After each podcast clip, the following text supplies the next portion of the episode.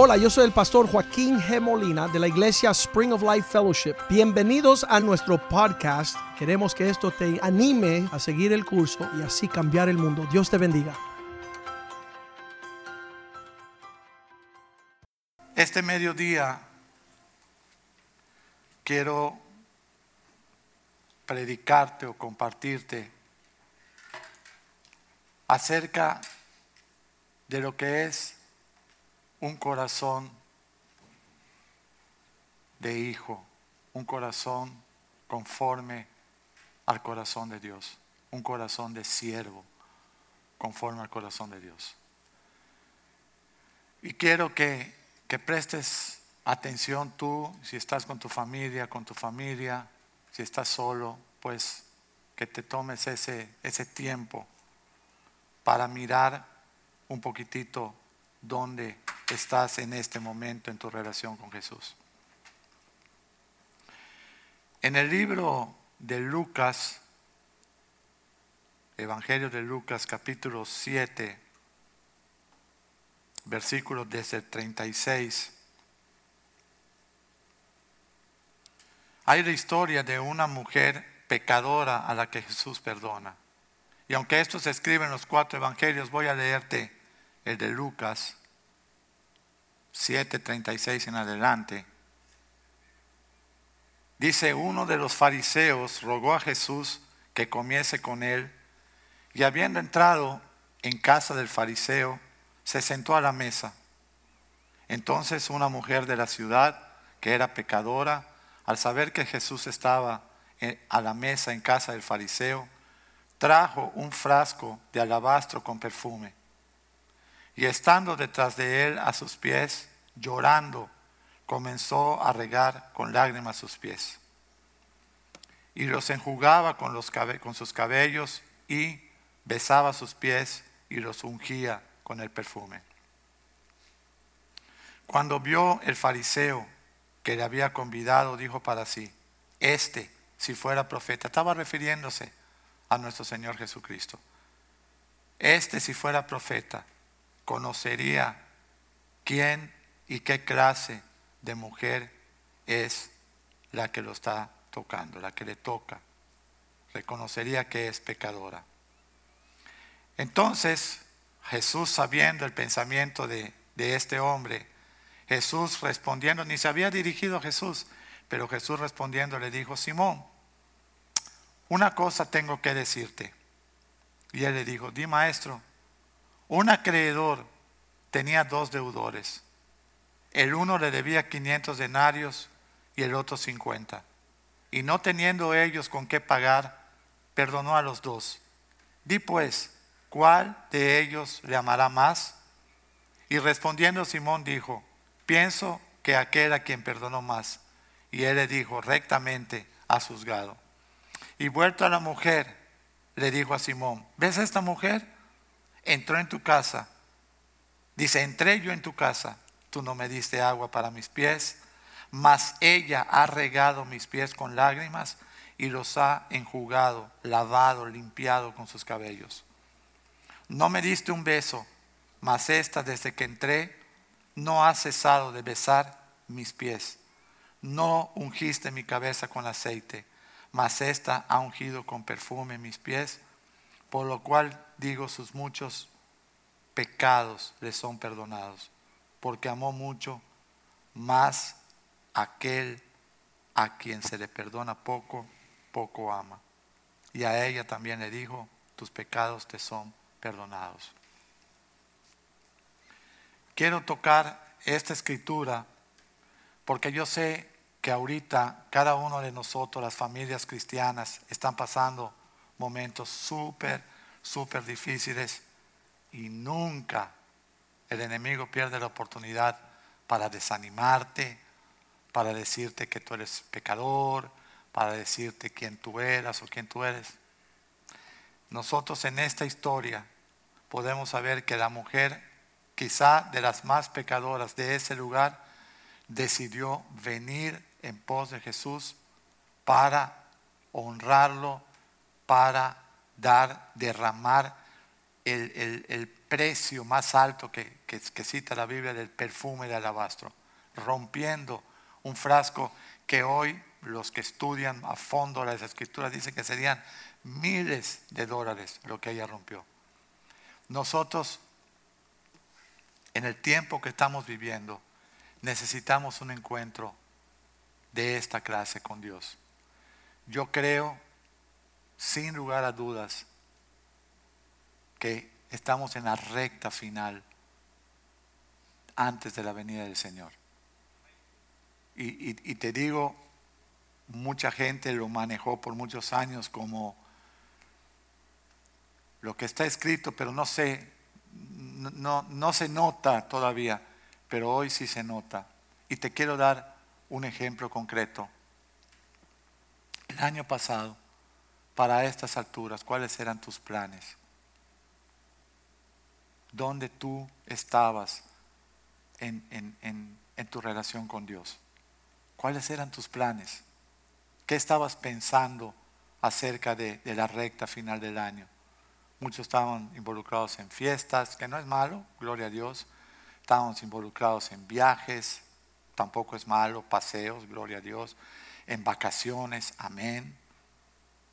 Pero hoy, incertidumbre, qué va a estar abierto, qué va a estar cerrado, incertidumbre, eh, cuánto tiempo va a durar, incertidumbre en las escuelas, incertidumbre en el trabajo, incertidumbre en las iglesias, iglesias cerradas o iglesias a medio abrir.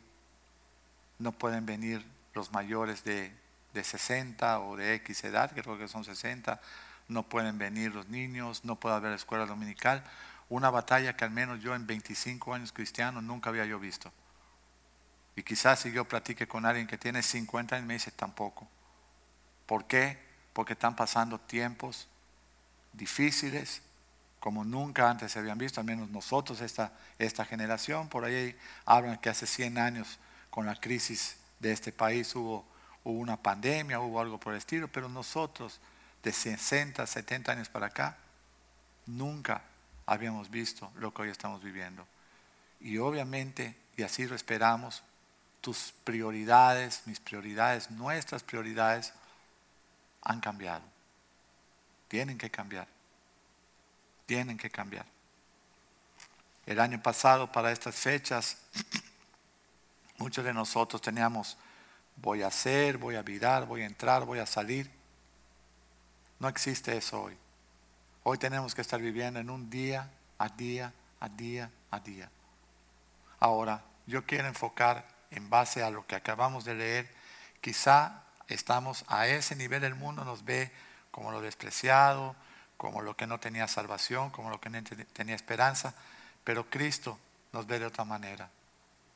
Y sabe que al que mucho, eh, acabamos de leer, al que mucho se le perdona, mucho va a amar. Y yo creo que todos nosotros sentimos ese, ese amor hacia Dios porque a nosotros nos sacó de un pozo cenagoso. Cuando menos, cuando yo tuve la experiencia con el Señor hace 25 años, yo me di cuenta que no era la religión lo que me iba a salvar, que no eran las tradiciones lo que me iba a salvar, que la idolatría no me iba a salvar, que me iba a salvar una relación personal con Jesús. Pero yo no conocía la palabra, yo no leía la Biblia. Yo solo de oídas había oído de Jesús. Por eso cuando yo leo ahora y veo cómo hay alguien que está dispuesto a darlo todo para seguir al Señor, mira, cuatro veces en, en, en, Lucas 7 que acabamos de leer se menciona la, la, historia de esta muchacha. En Juan 12 también. En Marcos 14 también. Y en Mateo 26 también. Pero en porque el Señor dijo, de esta mujer se va a hablar por todos lados. Siempre que se hable, se va a hablar de ella por lo que hizo. Pero sabes una cosa, mira, mira a qué nivel hay una pelea espiritual por nuestras vidas. Que en Juan 12, te voy a señalar esto porque quiero que, no lo hicimos en el primer servicio, pero lo quiero señalar acá. Juan 12, desde el 1, la misma historia del ungimiento. María tomó en el versículo 3, tomó una libra de perfume, ¿ok? Hizo lo mismo, ungió con los cabellos. Y en el 4, vamos a poner eh, 12.4 de Juan. Y dijo uno de sus discípulos, Judas Iscariote, eh, hijo de Simón, el que le había entregado. 5. ¿Por qué no fue este perfume vendido por 300 denarios y dado a los pobres? Por otro lugar, dice, ¿por qué se desperdició tanto dinero? Mira el corazón de gente que aunque está caminando con Jesús, su prioridad, su prioridad no es Jesús. Su prioridad es beneficiarse de Jesús. Entonces aquí, en, todo este contexto y en los otros, eh, eh, eh, los otros comentarios de, de este versículo, habla, oye, es un desperdicio. Mira lo que dice el 6. Pero dijo esto no porque él cuidara de los pobres, sino porque era ladrón y teniendo la bolsa sustraía lo que echaba en ella. Entonces quiero enfocarte a este punto. Tú vienes a Jesús, tú te entregas a Jesús, tú caminas con Jesús, no mires a la derecha, no mires a la izquierda, enfócate en derramar tu vida, enfócate en romper tu alabastro, enfócate en seguir a Jesús. Mucha gente va a venir y te va a decir que estás desperdiciando tu tiempo, que son eh, muchas horas que tú hablas de, de Dios o que hablas de la palabra. Pero sabes una cosa, el Señor está viéndote, el Señor está escuchando. El Señor quiere también que tú hagas lo mismo. Amén. Si vamos a Mateo Vamos a ir al libro de Mateo 24.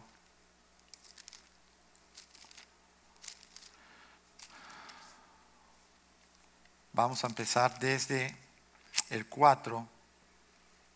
Dice el Señor, Mateo 24, 4, dice, discípulos, miren que nadie os engañe. Versículo 5, porque van a venir muchos en mi nombre diciendo, yo soy el Cristo, y a muchos engañarán. El 6, lo que está pasando actualmente, oiréis guerras, rumores de guerras, mirad que no os turbéis porque es necesario que todo esto acontezca, pero aún no es el fin.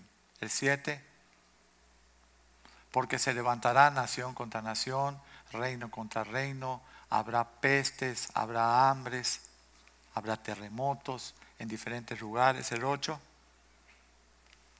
Y todo esto será principio de dolores, como una mujer que va a dar a luz, que va a dar vida, ¿verdad? Pero está pasando el punto crítico del alumbramiento. Versículo 9 dice, entonces os entregarán a tribulación, os matarán, seréis aborrecidos de todas las gentes por causa de mi nombre. Siguiente. Muchos tropezarán entonces y se entregarán unos a otros y unos a otros se aborrecerán. Mira lo que está pasando actualmente. Hace ocho meses la iglesia cristiana estaba caminando en un estilo de cristianismo.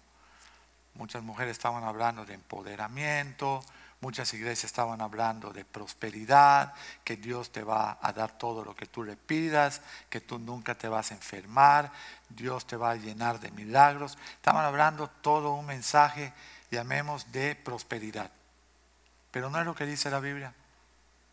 Lo que dice la Biblia es lo que está leyendo. Muchos van a venir en contra de ti, te van a perseguir, te van a querer matar. Las personas me dicen, mm, en este país no está pasando. Ok, pero en muchos países de Asia, África, muchas partes del mundo está sucediendo. No puedes tener ni siquiera una Biblia, porque eres ya sujeto de ser perseguido y aún asesinado. Entonces, todo lo que estamos viendo hoy, hace, hablemos de hace ocho meses, era un evangelio para mí, o sea, que Dios trabaje para mí, que Dios me sane, que Dios me restaure, que Dios me prospere, que Dios me bendiga, que Dios haga lo que yo le pida. Hoy, ocho meses después, estamos en un evangelio, no nos podemos congregar, Muchos, algunas personas están eh, temerosos, otras personas se han enfriado, otras personas están por ahí eh, pensando cualquier cosa. Pero ¿qué es lo que dice la palabra? Que esto iba a suceder. Esto iba a suceder. Y nosotros, al, estar ocho meses después en una crisis, porque estamos en una crisis, vamos a tener que tomar una decisión. Estar siempre caminando en fuego. Decirle, Señor, quizá no me estoy pudiendo congregar porque, porque la iglesia está cerrada, eh, eh, las cosas están siendo todavía muy, muy manejadas, muy manipuladas. ¿Qué es lo que yo puedo hacer? Bueno, si eres el esposo, si eres el, papá, si eres el hombre de la casa, la Biblia dice que tú tienes la responsabilidad de ser el que instruya, edifique, traiga la palabra, eh, eh, bendiga y le dé todo lo que sus hijos y su esposa necesitan. Tú eres el responsable, el esposo. Si tú eres la esposa, ¿verdad? Y estás obviamente en tu matrimonio con tu esposo, tú eres la ayuda idónea de tu esposo. Tú y él tienen que formar una sola persona y esa, esa unión tiene que ser vista por sus hijos. Lo hemos hablado infinidad de veces, lo hemos predicado hasta el cansancio. Si tus hijos no ven en ti al Señor, no creo que de grandes tú puedas pensar que van a ser cristianos. La iglesia, con su escuelita dominical, años, 23 años, ha derramado su vida para instruir sus hijos. Pero ahorita que ellos no pueden venir, la responsabilidad está cayendo sobre ti, papá, sobre ti, mamá. Tú eres la responsable. No piense que te lo van a enseñar en la escuela, en la escuela pública. Tú tienes que ser la persona responsable de esto. Estamos hablando, ya, ya dejamos, eh, eh, muchas veces queremos un evangelio con demasiado apologética y escatología. No, vamos a hablar el evangelio real 2020, lo que está pasando hoy, lo que está pasando ahora. Y lo que está pasando es que se están dando los dolores de parto, que estamos teniendo inconvenientes, que estamos, no podemos ni planear para la próxima semana. No podemos ni planear para el próximo mes. No podemos planear. ¿Por qué? Porque todo se está moviendo de una manera terrible. ¿Cuándo ibas a pensar que ibas a llegar a un banco encapuchado con una máscara? Te metían preso hace ocho meses te llamaban la policía. Hoy quieren que estés encapuchado por ahí, quieren que hasta se, sea en tu casa, que en tu casa tú estés con mascarilla. Quieren que tu acción de gracia lo hagas con tres personas. No quieren celebraciones, no quieren unión. ¿Por qué? Porque estamos viviendo principios de dolores, porque estamos viviendo lo que estamos aquí leyendo. Yo no quiero hablarte lo que tú quizá hoy no, no puedas entender, pero quiero hablarte lo que está sucediendo. Empezó una guerra contra nuestra fe. Empezó una guerra.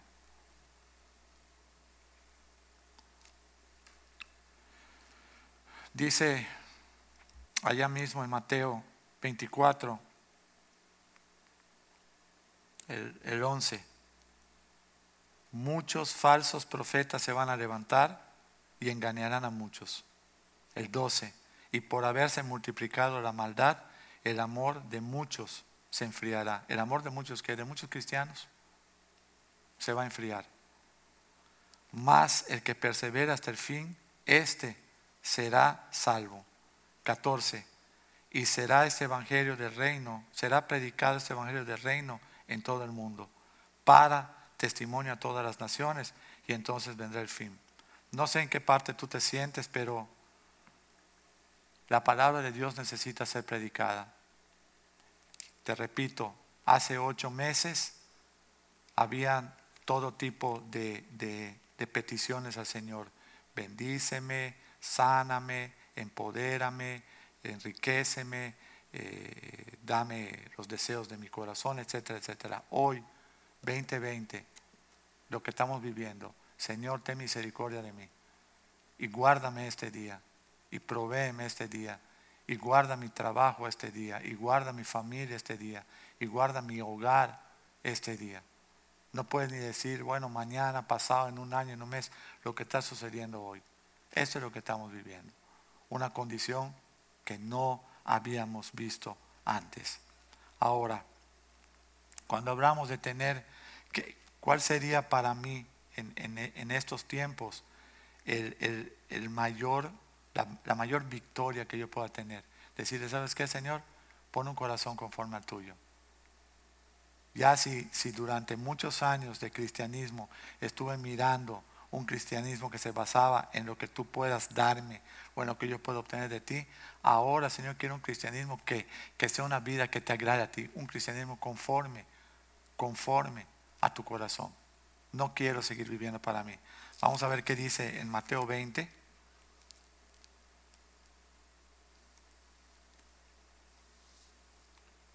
Versículo 25. Entonces Jesús llamándolos a los discípulos les dijo, sabéis que los gobernantes de las naciones se enseñorean de ellas y los que son grandes ejercen sobre ellas potestad, mas entre vosotros, los siervos de Dios, no será así, sino que el que quiera hacerse grande entre, entre vosotros será vuestro servidor. Y el que quiera ser el primero entre vosotros será vuestro siervo como el Hijo del Hombre no vino para ser servido, sino para servir y para dar su vida en, en rescate por muchos. En el día de hoy, yo te quisiera decir que un hombre conforme al corazón de Dios tiene que empezar por la más grande tarea que dio el Señor, amar y servir. Ese es el punto principal para este tiempo. Tú no puedes contrarrestar nada de lo que está sucediendo si nosotros no nos dedicamos a amar y servir a nuestro prójimo. Le pregunté o le he preguntado a mucha gente con la que nos topamos, porque tanto el pastor como un servidor que lo acompaña todos los días de alguna manera en los últimos ocho meses, hemos salido a hacer alguna dirigencia, a visitar a alguien, a hablar de algo, alguna palabra de esperanza a las familias. Y durante todos esos ocho meses, de alguna manera hemos hablado con muchas personas. Y yo les hago la pregunta, bueno, ¿cómo, cómo te han parecido las prédicas? Y veo que se quedan callados, bueno, más o menos. Y después le volvemos a preguntar y bueno, tal vez al final dicen, pastor, no nos estamos levantando a las prédicas de las 9 de la mañana. Lo estamos viendo en la noche, lo estamos viendo en la tarde, lo estamos viendo cuando se puede. ¿Sabes una cosa? Eso que está sucediendo se llama estarse enfriando. Y estás contagiando a tus hijos, estás contagiando a tu familia, estás dándoles a ellos una pauta de que no hay un verdadero interés, una prioridad, una prioridad en poner a Dios en primer lugar de tu casa, buscar primeramente el reino de Dios y su justicia para que todo lo demás se arregle. Entonces uno dice, bueno, fue el de las nueve de la mañana, pero también hablamos con el de las mediodía como el de ahora. Dice, pastor, no, no, no, no lo estamos viendo, lo vemos después, lo vemos antes. Digo, estás, estás mal, estás haciendo las cosas fuera de orden y no porque un día no pueda suceder, pero si se vuelve eso una, una costumbre, estás tropezando a tus hijos. Tu prioridad, la palabra de Dios, tu altar familiar, tu casa, no bajar un pie de la cama, no, no acostarse, sino tener en, familia un, momento de, de, gratitud hacia Dios. Quizás estás esperando hoy un mensaje escatológico y te digo, varón, ¿Cuándo fue la última vez que oraste en familia? ¿Cuándo fue la última vez que doblaste rodilla en familia? ¿Cuándo fue la última vez que te sentaste y le dijiste a tus hijos, tengo una palabra que compartir con ustedes hoy? Dios está en control de todo.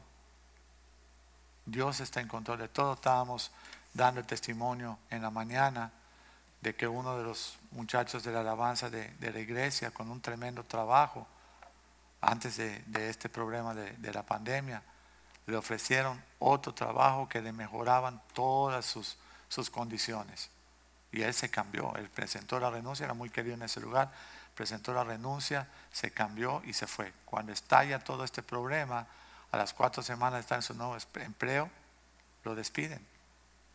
Una familia con tres hijos, la esposa, compromisos para pagar, etcétera, etcétera, el mortgage, lo que sea. ¿Ok? Y ahora ya está sin trabajo, perdiendo, habiendo perdido el suyo, que era bien querido, bien apreciado, y ahora está sin trabajo, con una necesidad, con la familia y con la enfermedad. Cuando él decide arrepentirse y ir a pedir perdón, que era el área más tremenda que muchos de nosotros tropezamos, no saber pedir perdón, reconocer que uno está mal. Cuando él llega a ese lugar, estaban despidiendo 700 personas ese día. No es ni siquiera que llegó, bueno, la empresa está normal. Ese día estaban saliendo 700 personas y él que se había ido por su gusto está regresando, contrario a todo lo que está pasando, para decir, perdón, me equivoqué y quisiera que me dieran la oportunidad de regresar otra vez a trabajar. ¿Sabes, ¿Sabes lo que se puede pensar? Que ni siquiera lo van a escuchar, porque él se fue por gusto. ¿Y sabe lo que sucedió? Lo recibieron y le dieron el trabajo. Le ajustaron condiciones ya no iguales a las anteriores, pero le volvieron a dar el trabajo. Le dieron el trabajo. En una época donde están votando a 700, pero está llegando el siervo de Dios, el Hijo de Dios, que se había equivocado, pero que puede reconocer que se equivocó y puede reconocer, pedir perdón y puede reconocer, venir y humillarse y decir, yo me equivoqué le hicieron una pregunta a este siervo. Dijeron, ¿podemos contar contigo o nos vas a volver a dejar en cualquier momento que te venga otra oportunidad? Y él dijo, no, yo me quiero quedar con ustedes. Yo quiero permanecer acá hasta que ustedes quieran. Eso tiene mucho valor para una persona porque está llegando reconociendo que estuvo bien mal, bien mal. Entonces, ¿qué es lo que le enseñó o qué es lo que nos enseña este ejemplo? Dios está en control de tus finanzas. Dios está en control de tu vida. Dios está en control de tu familia. Dios está en control de tus hijos. Dios está en control de tus gastos. Pero dale la oportunidad a Dios. Dásela. Permítele a Él ser rey y Señor de todo lo que tú tienes. Derrama, rompe tu perfume, rompe tu alabastro, entrégale lo más valioso. Que sea esto que está pasando, que todos a los que aman a Dios, todo obra para bien. Que obre también para bien a ti que me estás escuchando, que estás hoy viendo la prédica. Hace tres años estaba yo en casa en México, todavía vivía yo en México y estaba, me vino un sueño, una visión, donde vi a uno de los hermanos de la iglesia que se cumplía un tremendo milagro en su vida y se abrían puertas para que él saliera de la condición donde había estado preso por muchos años y le faltaba la mitad de la sentencia. Y fue tan claro que yo lo vi a él en una tienda como que estaba despachando un mostrador de ferretería y el suegro, con voz amable, me dijo, mira, es él. Dios lo sacó inexplicablemente. Y yo se lo testifiqué al pastor. Dije, mira, yo tuve esta visión, fue muy clara y yo quisiera que tú la supieras. Me dijo, no, platícaselo a la esposa. Va, va un aliento para ella.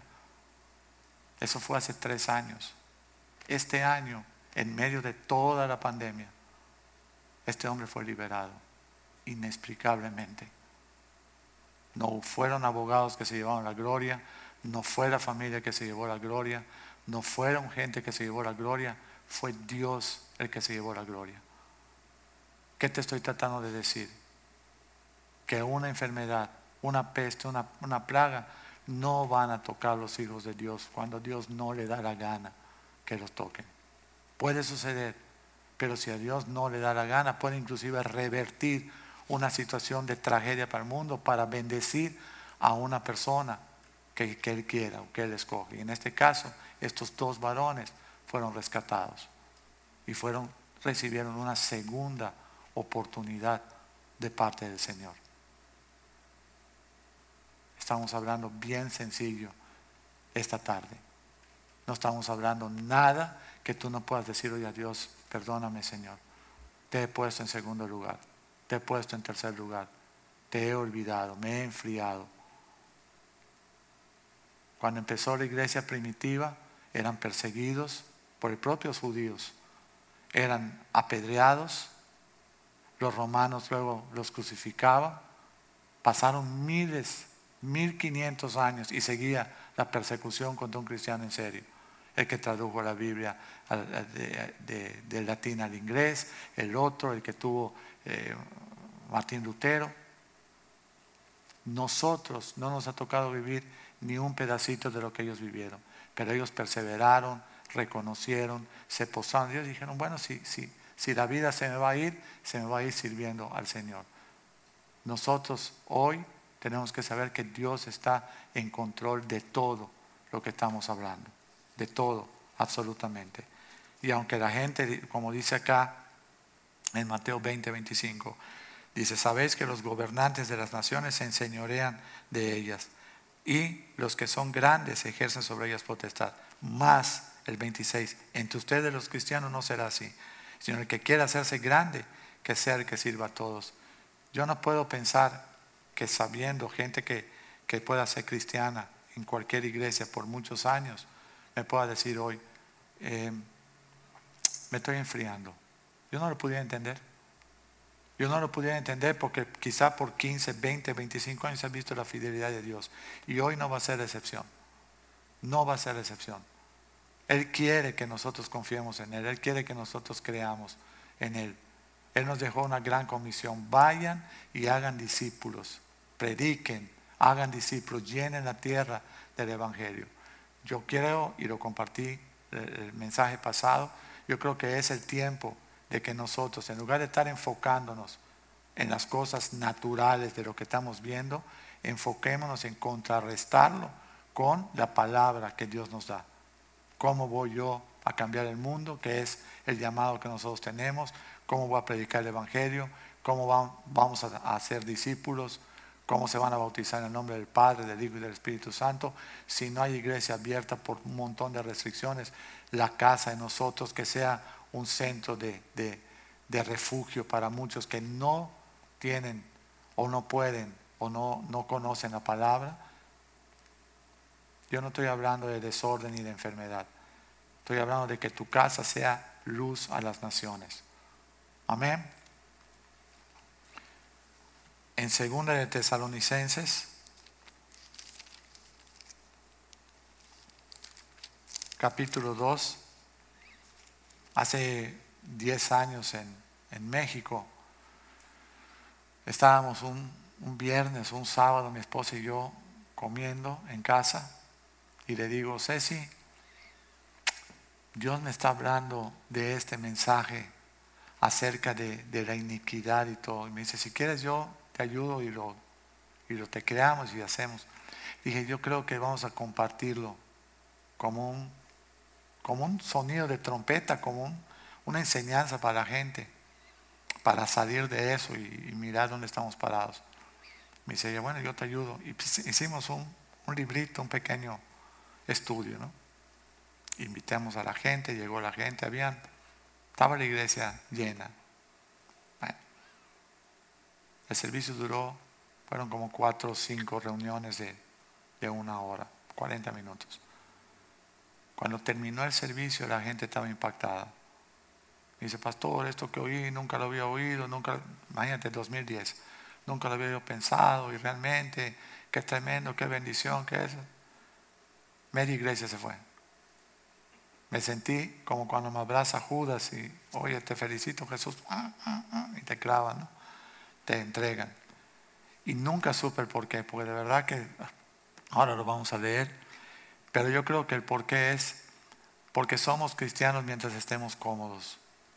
Pero cuando sabemos que va a haber un reto y un desafío, algunas veces lo ignoramos o queremos ignorarlo y nos vamos.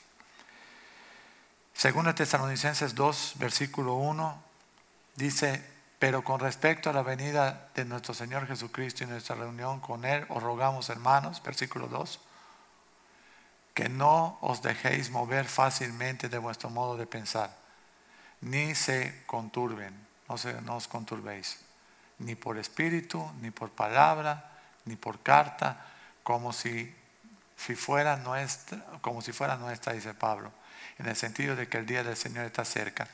Ahí lo que estaba pasando, que siempre están los contumaces, los engañadores, sacando ventaja, no, que ya viene el Señor, que no viene el Señor, vende todo, regálalo todo, porque el Señor viene mañana, o sea, engañando al pueblo. Y Pablo los reprende, dice, oye, ustedes déjense de mover fácilmente, que no los turben, ni que no les vengan a decir que es por el Espíritu ni por palabra. Manténganse en lo que yo les he dicho. Siguiente versículo 3. Nadie os engañe en ninguna manera, porque el Señor no vendrá sin que antes, dice, sin que antes venga la apostasía y se manifieste el hombre de pecado, el hijo de perdición. Siguiente el cual se opone y se levanta contra todo lo que se llama Dios o es objeto de culto, tanto que se siente en el templo de Dios como Dios haciéndose pasar por Dios. Siguiente. ¿No os acordáis que cuando yo estaba todavía con vosotros os decía esto? Pablo siempre señalando a la gente, ¿no? Y ahora que vosotros sabéis lo que lo detiene, ¿sabe lo que está deteniendo toda la maldad de este mundo todavía? El Espíritu Santo. Todavía está el Espíritu Santo aquí peleando la batalla en nosotros y por nosotros. Dice, ahora vosotros sabéis lo que lo detiene, a fin de que a su debido tiempo se manifieste. ¿Qué más? Siguiente. Porque ya está en acción el misterio de la iniquidad. ¿Sabes cómo podemos definir iniquidad? Voy a hacer lo malo con toda la intención, con todo mi corazón y con toda, sabiendo el daño que voy a ocasionar, no me importa. Voy a hacer iniquidad, voy a desagradar a Dios en todo, lo voy a hacer a propósito, consciente, y no importa quién me lleve por delante. Ese, dice, ya está en acción el misterio de la iniquidad. Solo quien hay al presente, solo que hay quien al presente lo detiene, el Espíritu Santo, hasta que a su vez sea quitado del medio. Mira, lo que, mira, mira la promesa. Siguiente, entonces se manifestará aquel inicuo a quien el Señor matará con el espíritu de su boca, el espíritu de, de Dios, y destruirá con el resplandor de su regreso a la tierra. ¿Qué más? Inicuo cuyo advenimiento es por obra de Satanás, con gran poder, señales, prodigios, milagros. ¿Qué más? Y con todo engaño de iniquidad para los que se pierden, por cuanto no recibieron el amor de la verdad para ser salvos. Ese versículo lo vamos a dejar allá en pantalla. Dios toca la puerta en nosotros, nos llama, nos invita para entregarnos, pero no te obliga a que tú recibas el amor de la verdad. Dice Cristo, yo soy el camino, yo soy la verdad y yo soy la vida. Nadie va a ir al Padre si no es a través de mí. ¿Qué significa esto? que cuando nosotros rechazamos el amor de Dios, cuando nosotros rechazamos la salvación de Dios, entonces tú eres ya propenso a recibir la iniquidad, a que te tome la iniquidad y te pierdas con todo engaño de iniquidad para los que se pierden, por cuanto no quisieron, no recibieron el amor de la verdad para ser salvos. En muchos de los, de los devocionales que, que nosotros escribimos, le señalamos a la gente, oye, la gran mayoría de los cristianos que hoy por hoy están buscando a Dios en serio tuvieron que ser destrozados por el pecado. El Señor nos vino a buscar en amor, a incluyéndonos a nosotros, nos vino a tocar la puerta, nunca abrimos, nunca nos interesó. Nosotros vivíamos con el Dios de este mundo, el dinero, la fama, el perseguir las cosas materiales, etc. Y no recibimos la verdad. Entonces, ¿qué sucedió? La iniquidad ya empiezas a ver normal hacer cosas que no agradan a Dios, más no lees la Biblia, no eres cristiano, acabas totalmente descarriado. Y como tú estás descarriado, pues ahora Dios te va a entregar. Mira lo que dice el 11. Por eso Dios les envía un poder engañoso para que crean la mentira. Ya que no quisimos creer la verdad, nos, nos predicaron, nos visitaron, nos dieron la palabra, eh, oraron por nosotros y nosotros cerramos nuestro corazón. Entonces Dios Ya que no quisiste la verdad, Dios te entrega la mentira. Por eso Dios les envía un poder engañoso. Fíjate que no habla ni del diablo ahí. Dios mismo les envía un poder engañoso para que crean la mentira. Versículo 12.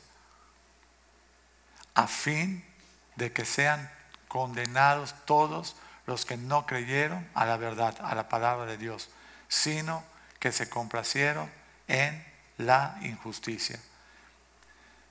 Tú puedes decir esta, esta tarde, eh, bueno, quizá no me voy a entregar a la, injusticia, sí, o a la iniquidad.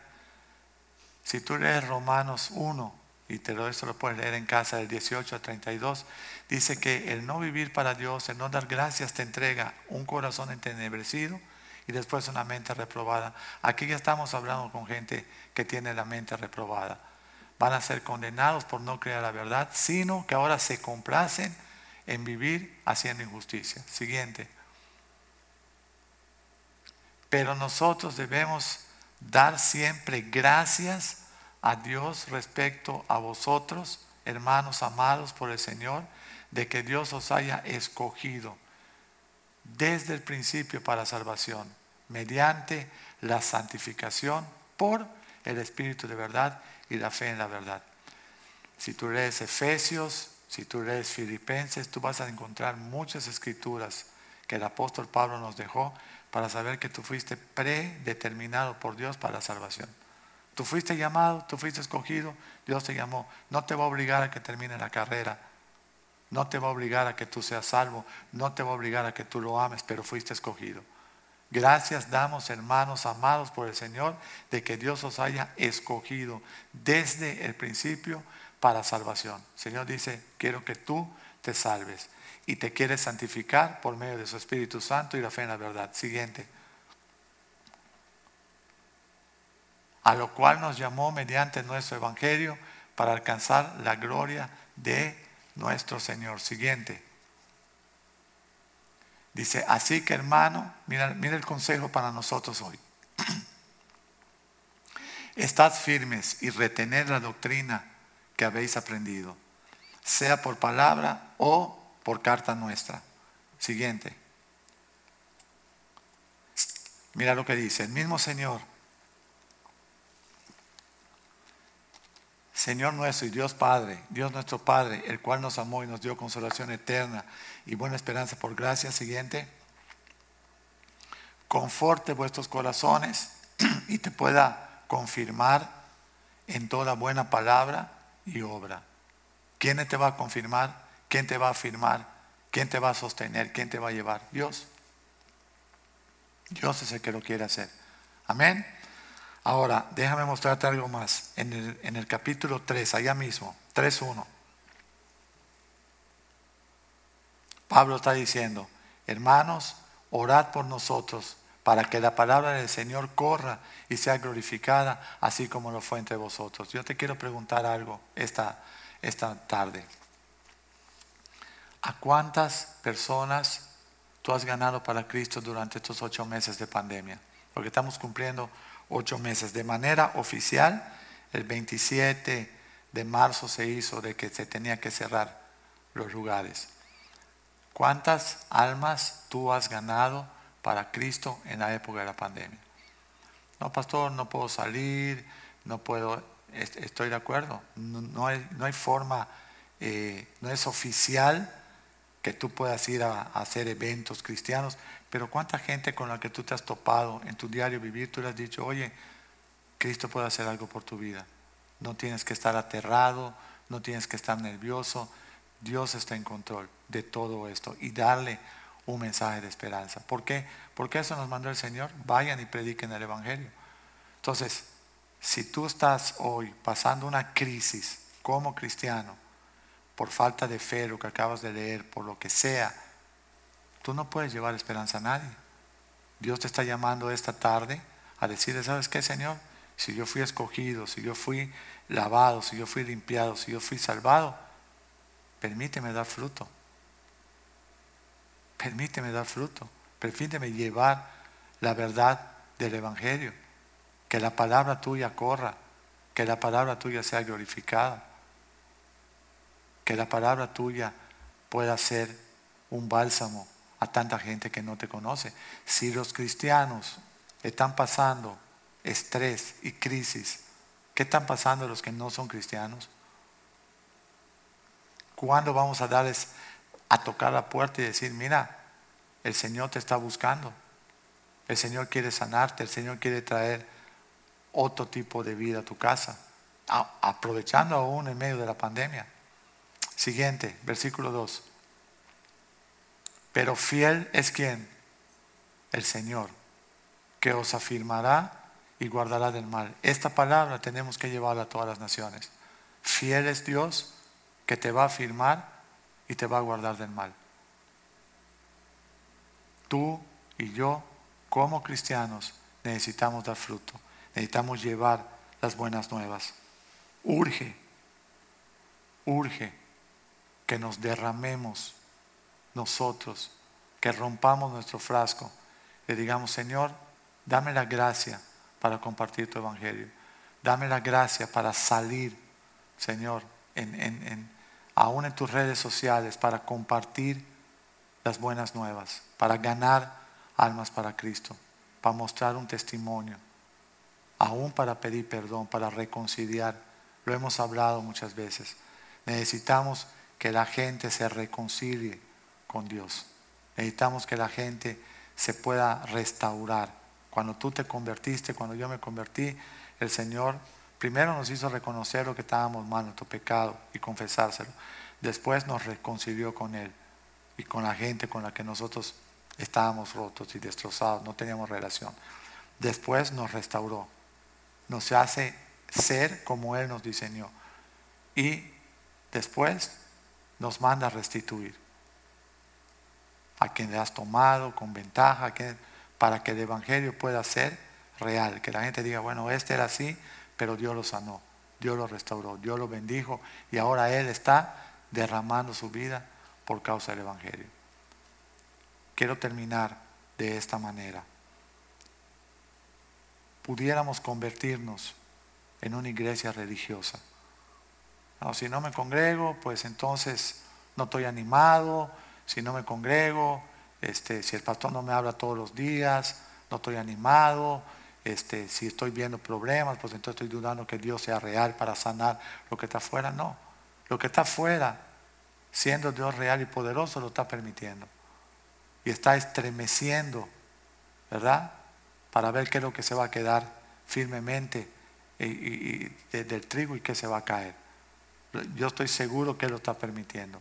Ahora, tú y yo que conocemos la verdad, que hemos sido salvados y que estamos viviendo un evangelio con una puerta estrecha y un camino angosto, tenemos que decirle a la gente que está allá afuera, hermano, sí, Cristo es real y viene pronto y viene por su iglesia y quiere salvarte y quiere salvar tu casa. Yo no entiendo, yo no entiendo cómo, escucha lo que te voy a decir. El domingo es el día del Señor con pandemia o sin pandemia. El domingo es el día para servir a Dios, para mostrar a los hijos, para, para reunirte como iglesia a ver la prédica, para sentarte en tu casa a ver la prédica. Después de que eso acabe, pasea en, en, lo que tú quieras, en un barco, en un jet, en, en lo que tú quieras pero dale su lugar al Señor. Pon a Dios en primer lugar, en primer lugar, para que Él pueda, o para que Él, no para que Él pueda, porque Él puede, para que Él abra los cielos para ti. Lo que dice Mateo 6:33, el que busca primeramente el reino de Dios y su justicia, todas las demás cosas lo serán añadidas. Y Él te va a firmar, Él te va a bendecir. No, no, no pienses que la solución es algo místico. La solución es tu búsqueda de Dios. Dios sigue en su trono. Dios está sentado en su trono. Y Él está dispuesto a rescatar tu casa y rescatar la casa de todo aquel que se lo pida, que le clame. Pero no seas un siervo estéril. Segunda de Corintios 5:10 lo prediqué la vez pasada, ponerla en la pantalla. Es necesario que todos nosotros comparezcamos ante el tribunal de Cristo para que cada uno reciba lo que haya hecho mientras estaba en el cuerpo, sea bueno o sea malo. Ese tribunal es de premiación, de recompensa. Ese tribunal es para la gente que decidió negarse a sí mismo, romper su perfume, derramar su vida para que muchas almas conozcan al Señor. Nosotros estamos en un país libre, pero hay muchos países que no son libres y que están siendo perseguidos por ser cristianos. Y a pesar de eso hay gente y, misioneros que están viajando a esas naciones a dar su vida por causa del Evangelio. Que no nos agarre nosotros, que no partamos a los cielos o ante el tribunal de Cristo con un corazón que no lo puso en primer lugar, con un corazón apático, con un corazón que no se interesó, que partamos a los cielos con el, con el reconocimiento de parte del Señor de que fuimos fieles en lo poco y que nos pondrá en lo mucho. Es importante que nosotros decidamos hoy, Señor, no importa lo que estemos pasando, fortalece nuestro espíritu. No importa lo que estemos viendo alrededor nuestro, fortalécenos, Señor. Fortalécenos. Danos el denuedo para anunciar tu palabra, que no nos avergoncemos. Ahora es el tiempo que podamos vivir día a día, que podamos ser en nuestra casa, en nuestro hogar, un reflejo de la fragancia de Cristo. Si no te estás pudiendo congregar en un lugar, en tu iglesia, hazlo en tu casa. Reúne tu familia, predícales, enséñales, dales la esperanza de que tú crees en un Dios poderoso y fiel. No dejes pasar esa oportunidad. Vamos a orar. Padre, damos gracias. Damos gracias por este tiempo. No lo entendemos, Señor, pero sabemos que tú vas a provocar que muchas almas terminen de entrar por la puerta estrecha, Señor, y caminar por el camino angosto. Nuestra relación contigo no se trata de lo que tú nos puedes dar económicamente, ni de lo que nosotros te podamos pedir para que tú nos concedas. El convertirnos a ti significa venir a servir a nuestro prójimo, a amarlo, a ponerte a ti en primer lugar amarte por encima de todas las cosas. El venir delante de ti, rompiendo lo más precioso en nuestra vida, que es nuestro tiempo, nuestro corazón, y ponerlo en tus manos, ponerlo a tu disposición. No queremos caminar, Señor, en nuestra propia opinión, aún como cristianos. Que nada nos cambie, ni por lo que estamos viendo, porque tú eres el mismo. Tú eres el mismo. Que la gracia tuya nos permita que nuestra casa sirva o te sirva a ti en pensamiento, en palabras y en acciones. Pido por la iglesia cristiana, Señor, que se pueda unir en oración, que pueda doblar rodilla, que pueda clamar al Dios de los cielos, para que tú puedas sanar la tierra, Señor. Sabemos que tú vas a hacer las cosas como tú lo planeaste, no como nosotros las queremos. Sabemos que tú, Señor, estás enseñándonos que somos frágiles en nuestra salud, en nuestra vida, en nuestra economía, que nada de este mundo es seguro, porque en un momento, en una brisa de ojos, ya ni siquiera estaremos acá, Señor. Que nuestra confianza, nuestro castillo, nuestra roca fuerte, nuestra fortaleza, sepamos en nuestro corazón que eres tú, Señor. Gracias por este tiempo, Señor, que han despertado a muchos que estábamos dormidos, Señor. Gracias por este tiempo que nos ha vuelto en sí, porque las prioridades de este año o de este fin de año no son las mismas que las del año pasado, porque ahora estamos siendo probados en todo, Señor. Y ahora que estamos siendo probados, queremos ser aprobados en todo, Señor. Que sea tu Espíritu Santo en nosotros. Te lo pedimos en el nombre de Jesús. Amén, amén y amén. Dios les bendiga, hermanos. Les amamos. Nos vemos el próximo miércoles a las 7 de la noche.